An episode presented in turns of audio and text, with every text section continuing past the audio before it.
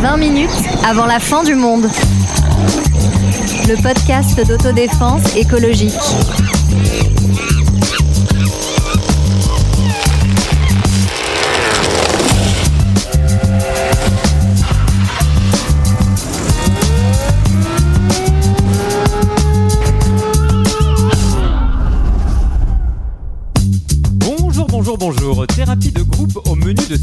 Épisode. Car il est temps de parler de l'éco-anxiété et de voir ce que nous pouvons faire de cette angoisse, de ce stress, de cette dépression liée à ce qui se passe sur le plan écologique. Qui dit sujet de choc dit euh, groupe de choc. Salut Sarah. Salut Salut euh, Zineb. Salut Antoine Salut Sonia. Salut tout le monde Salut Romain. Salut. Première question, qu'est-ce qui vous angoisse sur le plan écologique Et je me tourne vers toi Romain pour ouvrir le bal. Romain Ioualalen, tu travailles dans une organisation non gouvernementale engagée dans la sortie des énergies fossiles et on est très heureux de t'avoir avec Ayato nous. Lavert C'est ça que tu nous ramènes dans le podcast, Antoine Et alors Romain, dis-nous, voilà, maintenant que les masques sont tombés, qu'est-ce qui t'angoisse le plus sur le plan écologique effectivement, quand on travaille euh, sur les questions de climat, en particulier au quotidien, on est bombardé de, de nouvelles qui sont à la fois mauvaises et euh, d'une ampleur absolument euh, cataclysmique. Donc ça fait, ça a des impacts sur le, sur notre humeur et sur notre euh, Ouais, sur euh, Petite ouais, ouais. nature Petite nature. Mais en réalité, c'est pas tellement la multiplication des événements extrêmes et tout ça qui me, qui me fait peur. Ce qui me, vraiment me crée de la peur, c'est euh, la notion de qu'on est en train de voler le futur euh, de, beaucoup de gens en fait, Euh, et en particulier d'aggraver des situations qui sont déjà très graves, euh, que ça soit d'inégalité, de racisme ou de néocolonialisme. Et en fait, ce qui me fait le plus peur dans la crise climatique en particulier, c'est ça, c'est que ça va rendre la, la vie encore plus misérable pour des gens dont la vie est quand même pas géniale à l'heure actuelle, de la faute, et alors que c'est pas de leur faute. Ouais. Euh, donc c'est vraiment ça qui m'inquiète et, et aussi la notion de perdre le contrôle en fait, de, de, de voir la crise climatique s'emballer et, et qu'on n'arrive plus à gérer. Moi, je rebondis sur ce que tu dis sur euh, ce qui me fait peur, parce qu'en fait, euh, quand j'y réfléchissais, en fait, ce qui, ce qui m'angoisse le plus, c'est que j'ai envie d'être maman un jour, mais je suis extrêmement angoissée de mettre euh, un, un enfant au monde, dans le monde tel qu'il est. Euh, je ne sais pas dans quelles conditions, en fait, euh, il va grandir, et je pense qu'aujourd'hui, on n'est pas capable de lui proposer euh, des conditions de stables, heureuses et, et sans angoisse sur toutes ces questions, et je trouve ça très effrayant. Ouais, moi je suis aussi assez d'accord avec euh, vous deux. Euh, et il y a aussi cette, enfin moi j'ai du mal à me représenter en fait les conséquences environnementales. Je trouve que c'est quelque chose de très abstrait, même si on parle de beaucoup de conséquences euh, cataclysmiques. Tout ça, ça reste encore assez conceptuel pour moi.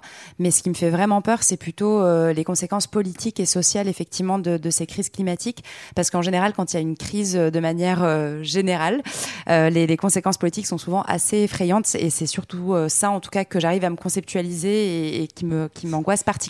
Tu veux dire la présidentielle 2022 qui est un Par exemple, par exemple. Heureusement, notre candidature collective arrive. Oui. Ouais, c'est vraiment une question intéressante et en fait, je pense comme vous, euh, quand j'y réfléchis, c'est pas forcément à, à des incendies ou à des, inondations euh, dont, j'ai peur, vraiment concrètement. C'est plus la peur d'un monde plus dur, plus hostile du fait des conditions météo euh, euh, plus extrêmes, mais aussi d'une vie plus âpre, égoïste, une vie dont auraient disparu les solidarités, une vie dont, où les, relations humaines se seraient profondément dégradées entre les hommes mais aussi entre les États. Et finalement, un monde dont les riches sortiraient et où les pauvres, les plus pauvres, crèveraient encore plus qu'aujourd'hui, vivraient des vies misérables, des vies de labeur, tout entières tournées uniquement vers la subsistance, où il n'y aurait plus la moindre trace de joie. En fait, c'est ça dont j'ai peur, c'est une vie où il n'y aurait plus de joie. On serait juste dans la subsistance.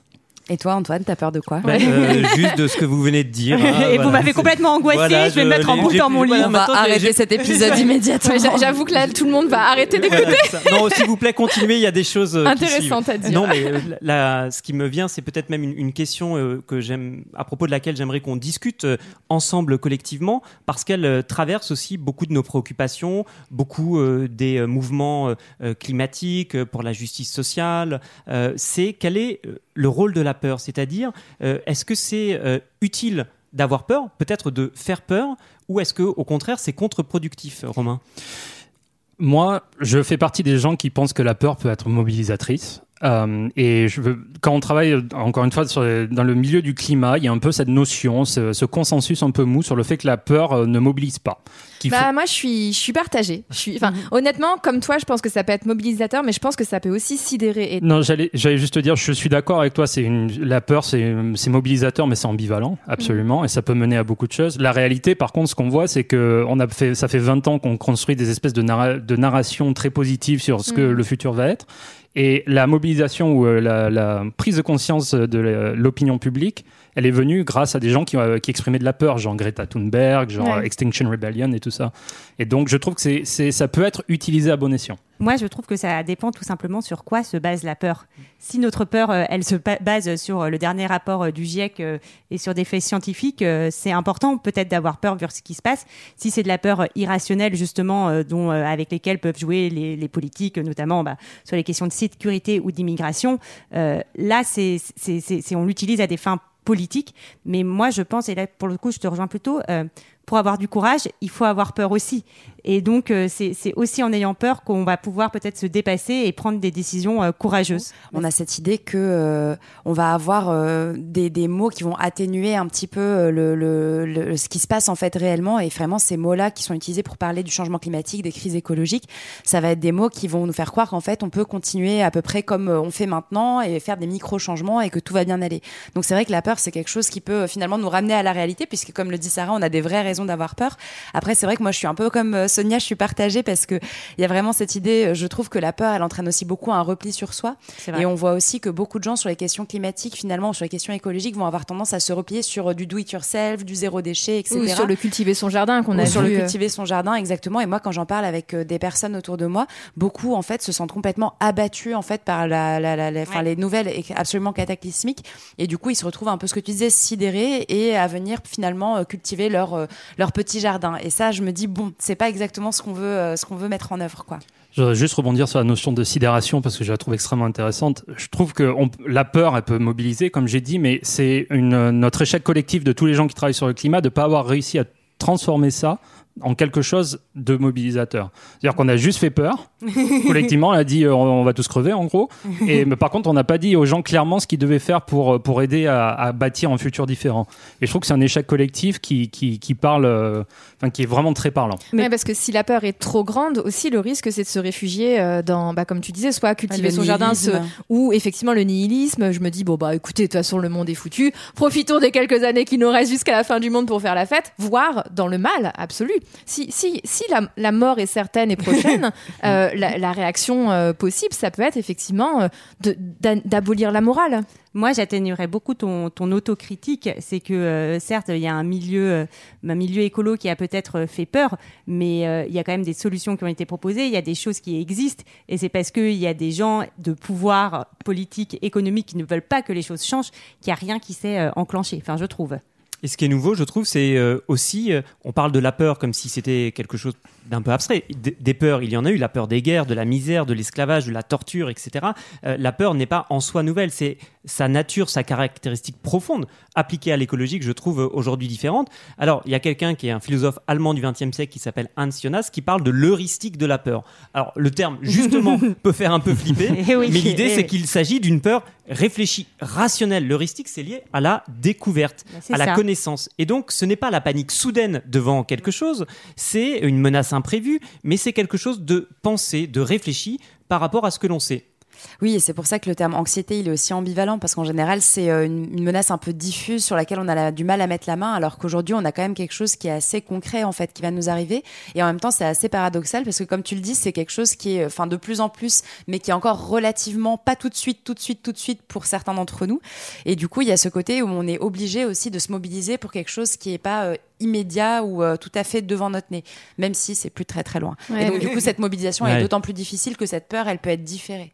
Donc oui, ce qui est intéressant avec cette peur liée à l'écologie, c'est que euh, malgré tout, on peut agir, on peut trouver des solutions pour euh, pour changer les choses et nous permettre de, de lutter contre cette crise climatique à laquelle on fait face. Néanmoins, ce qui est aussi extrêmement frustrant et qui peut-être même me fait encore plus peur, c'est que euh, ce, ce ce ressort d'action repose sur l'humanité, sur les hommes, sur plusieurs pays, et en fait, on a du mal à agir sur cette échelle-là.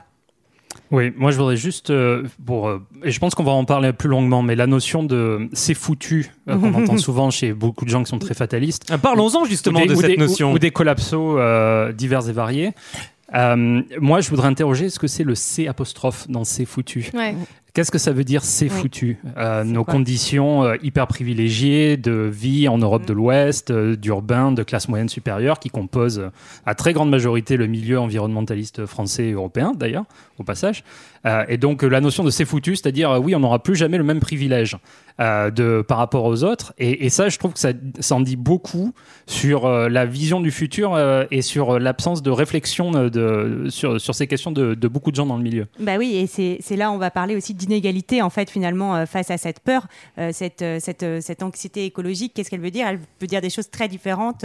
effectivement, entre nous autour de cette table, ça veut dire quoi? Je pourrais plus m'acheter un jean pour chaque saison, ou quelqu'un pour qui les conséquences, ce qui ça va être des famines, un non-accès à l'eau, etc. On est quand même sur des échelles un peu différentes euh, de stress. Et oui, cette inégalité, imaginez un peu, vous avez une belle maison, pas le genre euh, cabane en bambou, hein, et toilette sèche, euh, du genre qui en impose un truc, allez, on va dire dans les 50 millions d'euros. Imaginez pas mal, maintenant... même, hein. Ah ouais, oh, ouais, ça gagne bien le podcast, on l'a dit. hein. Imaginez que maintenant votre belle maison soit menacée par un incendie géant. Est-ce que ce ne serait pas la cause d'une bonne dose d'éco-anxiété? Et non, et non, et non, parce que j'ai vu ça, Kenny West et Kim Kardashian, les proprios de la maison, ont fait appel à des pompiers privés euh, pour euh, la sauver et sauver les autres riches maisons de la, euh, de la ville d'Eden Hills, pas loin de, pas loin de Malibu d'ailleurs, hein, si vous passez dans le coin. C'est pour dire voilà qu'on n'a pas les mêmes moyens matériels pour faire face à la peur et à certaines menaces très précises et très directes. Oui, c'est cette euh, idée d'apartheid climatique. Euh, on l'a vu, euh, ça a été analysé notamment pour l'ouragan Sandy à New York, où les plus pauvres ont été privés euh, d'eau potable, d'électricité, d'accès aux soins, alors que euh, la banque, euh, je ne sais plus quelle banque c'est, tant mieux pour elle, mais en tout cas avait acheté un générateur privé et euh, eu- acheté plein de sacs de sable pour se protéger et n'ont pas tellement souffert finalement de cet ouragan. Il y a un exemple qui est très très frappant, c'est euh, la Nouvelle-Zélande est en train de devenir l'Eldorado Ouais. des milliardaires. Euh, Ah, et qui s'achètent des lopins de terre et des, des Ah, moi j'ai bunkers acheté mon bunker. en Nouvelle-Zélande pour se sortir de là. Ce qui montre bien que quand on dit euh, la notion de on est tous dans le même bateau vis-à-vis de la crise environnementale, euh, on doit tous avancer ensemble, c'est c'est quelque chose qu'on doit faire collectivement. En fait, il n'y a pas de même bateau. Il y a, il y a- y a beaucoup de bateaux Il y différents. a des yachts et des Voilà. radeaux euh, troués, quoi. C'est ça. Et nous, on est probablement dans Et un. des gens qui au savent pas nager et qui peuvent pas nager. Exactement. Ouais. Et Et, la qui n'ont pe- pas de gilet de sauvetage. Et la, la peur de perdre quelque chose dont on vient de, de parler signifie simplement d'avoir quelque chose à perdre. Oui. Effectivement, euh, si on a tout perdu ou plus rien, euh, effectivement, à ce moment-là, il n'y a plus de, il n'y a même pas cette peur-là, cette peur de la perte. Euh, Moi, j'ai une amie, par exemple, qui euh, travaille dans le milieu du développement et qui travaille notamment sur les questions d'atténuation euh, des conséquences du changement climatique et qui allait dans le Nord Kivu, donc c'est à la frontière entre le Rwanda, le Congo et, euh, et le Burundi. Et c'est une zone qui a été extrêmement ravagée euh, par euh, les guerres et qui, par ailleurs, se trouve euh, être au bord du fameux lac Kivu, qui lui-même repose sur, euh, je crois, une espèce de couche de méthane avec un volcan pas loin. Donc, en gros, si le volcan explose, euh, la lave va dans le lac, tout explose. Et par ailleurs, il y a eu des guerres qui ont ravagé sans cesse euh, voilà, le, le- le lieu. Et donc, ma, mon ami a été là-bas pour faire de la sensibilisation euh, des populations au, au changement climatique. Et elle s'est fait accueillir vraiment comme une extraterrestre parce que bah, les, les- les soucis climatiques, environnementaux, ils sont déjà là, ici et maintenant. Oui. Et finalement, de venir leur faire un peu. voilà. Bon, elle a eu une crise existentielle à ce moment-là. Elle a décidé de se mobiliser sur les questions en France, ici et maintenant. Mais il y avait quelque chose d'un peu lunaire, en fait, de venir parler de ça, alors que eux, leurs euh, leurs considérations, elles sont déjà présentes ici et maintenant dans leur quotidien. Quoi. Mais même en France, ici et maintenant, moi j'ai enseigné euh, assez longtemps en Seine-Saint-Denis, au lycée et au collège, et quand je parlais euh, de, de problèmes climatiques à mes élèves, honnêtement, ils me regardaient comme une extraterrestre. Quand je leur disais que j'étais végétarienne, ça leur semblait ultra exotique. Et, et c'est vrai que dans la, dans, les, dans la misère sociale dans laquelle étaient un certain nombre d'entre eux, c'était difficile euh, d'essayer de les, de les sensibiliser aux questions climatiques qui intéressaient beaucoup plus d'ailleurs les, les élèves un peu plus bourgeois que j'ai eu que euh, les élèves qui étaient en difficulté sociale. Mais je- ça, c'est très frappant parce que ça montre bien que qu'on a un problème avec euh, la différenciation entre l'environnementalisme et l'écologie populaire en particulier. Et, euh, et tant qu'on se concentrera sur les manifestations environnementales du problème, effectivement, on n'arrivera pas à parler à des gens euh, pour qui c'est pas le, le problème le principal au quotidien. Effectivement, tu, tu, parles, tu en parles en main, il y a des chiffres qui sont euh, terribles. Il y a 4 milliards de personnes qui n'ont aucune protection sociale. Donc comment faire face à des problèmes de santé qui seraient liés à des, euh, à des conditions euh, écologiques dégradées? Il y a un enfant sur cinq qui vit dans l'extrême pauvreté. Donc on voit bien que, et la pauvreté est rarement un problème isolé et souvent associé à d'autres types de, de violences. Donc il y a cette difficulté-là. Et comme c'est un épisode sur l'éco-anxiété et qu'on forme cette thérapie de groupe, nous allons vous offrir une courte pause musicale avec une chanson qui sera peut-être pas d'ailleurs beaucoup plus euh, joyeuse, mais qui, euh, qui nous dit aussi quelque chose de, de, ce moment, une chanson qui pourtant euh, date déjà de 2004.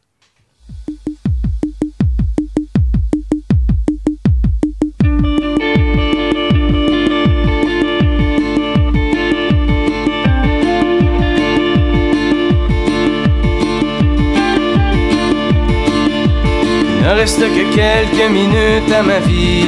Au plus quelques heures, je sens que je faiblis. Mon frère est mort hier au milieu du désert. Je suis maintenant le dernier humain de la terre m'a décrit jadis quand j'étais un enfant. Ce qu'avait l'air le monde il y a très très longtemps. Quand vivaient les parents de mon arrière-grand-père et qu'il tombait encore de la neige en hiver. En ces temps on vivait au rythme des saisons et la fin des étés apportait la moisson. Une eau pure et limpide coulait dans les ruisseaux où venaient s'abreuver chevreuils et orignaux. Et moi je n'ai vu qu'une planète désolante paysage lunaire et chaleur always amis mourir par la soif oui, ou la, la faim. Me tombent les plus rien. Euh, voilà, j'en suis tout perturbé. Vous l'entendez. Euh, euh, la chanson Plus rien de 2004 des Cowboys fringants. Alors après euh, cette, cette première, ça, donne vraiment envie d'aller se mettre en boule dans le lit. Voilà, exactement. bah, en fait, ce qui fait particulièrement peur, c'est que ça date de 2004 et que rien n'a globalement changé dans notre prise en compte de, cette, Alors, cette cata. Quoi. La question toute, toute simple finalement et peut-être la, la, plus compliquée, euh, c'est comment tenir le coup? Bah moi j'ai envie de dire par rapport à ce qu'on disait tout à l'heure sur qu'est-ce qui nous angoisse. Bah moi je voudrais tenir le coup aussi parce que justement si j'ai un enfant un jour, et eh ben j'aimerais bien lui montrer que au moins je me suis un peu battue pour essayer de faire en sorte que, les choses aillent un peu mieux euh, pour lui et puis pour tous ceux qui vivent déjà dans des conditions absolument euh, terribles. Moi, ça va être une réponse très personnelle. Euh, moi, c'est le combat, c'est l'action, c'est c'est ça qui me fait tenir, c'est ça qui me fait avancer. Parfois, ça ne suffit pas, malgré tout, malgré le, tout ce combat qu'on peut mener au quotidien et d'en faire son métier et sa vie, ça, ça ne suffit pas. Mais j'ai toujours beaucoup d'inspiration et de respect pour des, des, activistes de pays qui sont littéralement en train de disparaître. Euh, et j'ai la chance dans mon travail d'avoir bossé avec des gens qui, qui viennent des îles Marshall, euh, de Vanuatu, des pays du Pacifique qui sont littéralement en train de disparaître. Et ils le savent, ils le voient, ils le voient au quotidien. Et jamais on les entend se plaindre. Jamais on les entend être désespérés. Jamais, jamais, jamais on les entend avoir ce discours fataliste. Et, par respect pour eux et pour leur travail et pour les pays qu'ils représentent, je me dis qu'il faut continuer. C'est vrai que moi j'ai entendu beaucoup de discours un peu ces derniers temps sur euh, je, je m'écarte des mauvaises nouvelles, c'est trop déprimant, c'est trop dur, etc. Et euh, moi-même, je peux avoir parfois euh, ces, ces pensées-là. Et c'est vrai que dans ces moments-là, je me dis non mais j'ai pas, on peut, enfin c'est pas possible en fait. C'est un luxe en fait de pouvoir se dire je m'écarte de ça, euh, je gère mon anxiété, je fais mon petit cours de yoga, etc.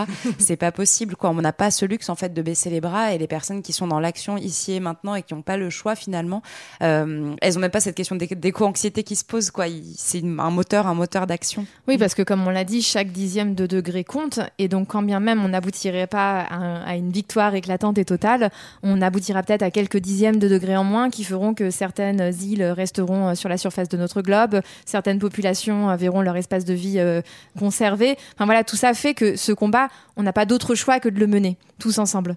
Et pour, pour, continuer ce que vient de dire Zineb, ce que je trouve vraiment très pertinent, c'est la notion de on, se, on, se, met dans notre cocon et on, est, on s'isole euh, du monde. Et en fait, c'est ce que l'industrie fossile attend. Euh, c'est de s'isoler, de, de, de, faire en sorte que les gens soient soit totalement sidérés, euh, soit effrayés et restent dans leur cocon et ne s'organisent pas collectivement pour, pour faire sauter ce système-là. Et donc, en fait, en fait c'est ce qu'ils veulent. Donc, il ne faut, faut, pas, faut pas tomber dans ça. Moi, j'ai trouvé ça intéressant aussi. Euh, je regardais un petit peu euh, les, différents candidats à la primaire écolo, j'avoue tout. Et j'ai vu, en fait, en, regardant euh, les différents récits des candidats, que Sandrine Rousseau, par exemple, elle s'était mobilisée et elle le dit, en fait, elle, s'en réclame. Elle dit que finalement, son engagement, il vient notamment de ce sentiment d'éco-anxiété qu'elle a pu, ressentir et qu'elle ne veut plus subir et qu'elle transcende aussi par l'action. Et j'aimerais penser aussi à, à Fatima Wassak que enfin qu'on a invité, même si j'étais pas déjà là pendant ce podcast, qui rejoint un peu les préoccupations de Sarah. Il y a cette idée des générations futures et de repolitiser aussi euh, bah, le pouvoir ou la puissance des mères, comme elle en parle dans son dans son bouquin, de se dire qu'on se mobilise pas finalement juste pour soi, mais aussi pour que les autres après nous puissent vivre correctement. Et, ça, je pense que c'est euh, c'est c'est extrêmement motivant. Et puis, euh, pour, pour tenir le coup, faut aussi euh, le faire ensemble. On en avait parlé avec euh, Alice Coffin sur la question du militantisme. Ça, ça, ça aide à tenir le coup de faire ça ensemble dans, dans un collectif. Mais c'est au-delà de ça, c'est pas que ça aide, c'est que ça ouvre de nouvelles portes, de nouvelles perspectives, de nouvelles rencontres, de nouvelles idées. Enfin, ça a aussi quelque chose d'extrêmement positif. Cet engagement peut, app- peut apporter aussi à chacun. Tout à fait. Moi, il y a une, une phrase que j'aime beaucoup euh, qui vient d'activistes euh, autochtones euh, en Amérique du Nord qui se battent contre des pipelines sur leur terre historique et qui, quand on leur demande qu'est-ce qui les motive pour, faire ce- pour mener ce combat, ils disent Nous voulons être de bons ancêtres. C'est beau. Et, et je trouve que c'est, ça résume parfaitement ma pensée.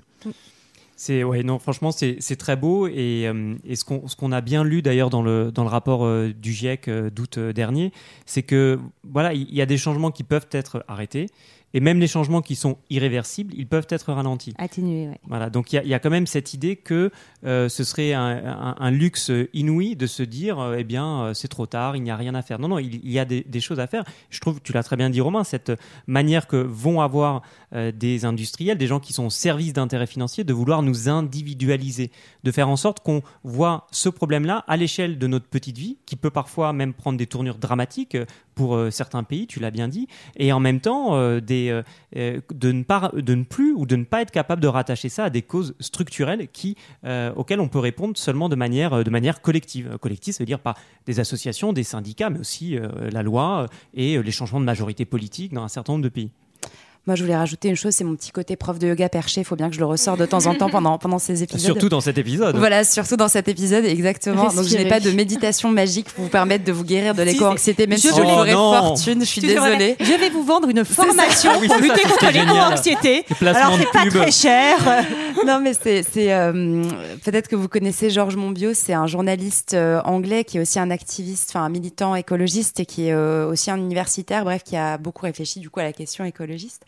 Et euh, je me rappelle qu'il avait écrit un, article dans The Guardian en 2014 qui m'avait vachement marqué, où il disait que euh, y avait une forme en fait de mensonge chez les euh, militants écolos, qu'ils se cachaient derrière des colonnes de chiffres, des trucs hyper rationnels, mais qu'en fait ce qui les inspirait à agir, c'était vraiment euh, l'émerveillement en fait qu'on pouvait aussi ressentir face au monde, enfin face à la magie du monde qui nous entoure, face à la magie du monde naturel, et que c'était quelque chose vraiment qui nous motivait à nous mettre en action. Et c'est vrai que moi je trouve que c'est quelque chose qui est extrêmement motivant dans les moments où vraiment on, on commence un peu à, à subir Euh, cette idée d'aller un peu retrouver le contact avec la nature. Voilà, c'est mon petit côté euh, prof, de, prof de yoga, retourner à la terre. Pied dans je l'herbe. trouve que le fait de s'émerveiller en fait devant ce qui est, ça donne aussi envie euh, de, De se battre pour quoi. Je suis d'accord. Et oui, il faut garder euh, le sens de cette, de cette beauté, le sens des priorités aussi pour combattre euh, au moins un petit peu son éco-anxiété, c'est-à-dire ne pas se tromper de cible, on l'a dit, ni d'échelle, et de comprendre que seules des réponses politiques massives pour massivement, euh, notamment, stopper euh, les émissions de gaz à effet de serre en arrêtant d'extraire et consommer des énergies fossiles pourront sauver ce qui peut l'être, et il y en a. C'est notre projet. Voilà, là, c'est notre projet, il y en a des choses. toujours. Voilà, il y en a des choses à sauver et puis ça nous fait autant de belles raisons pour vous retrouver euh, dans de prochains épisodes. À très bientôt tout le monde. À, bientôt. Merci beaucoup. À bientôt.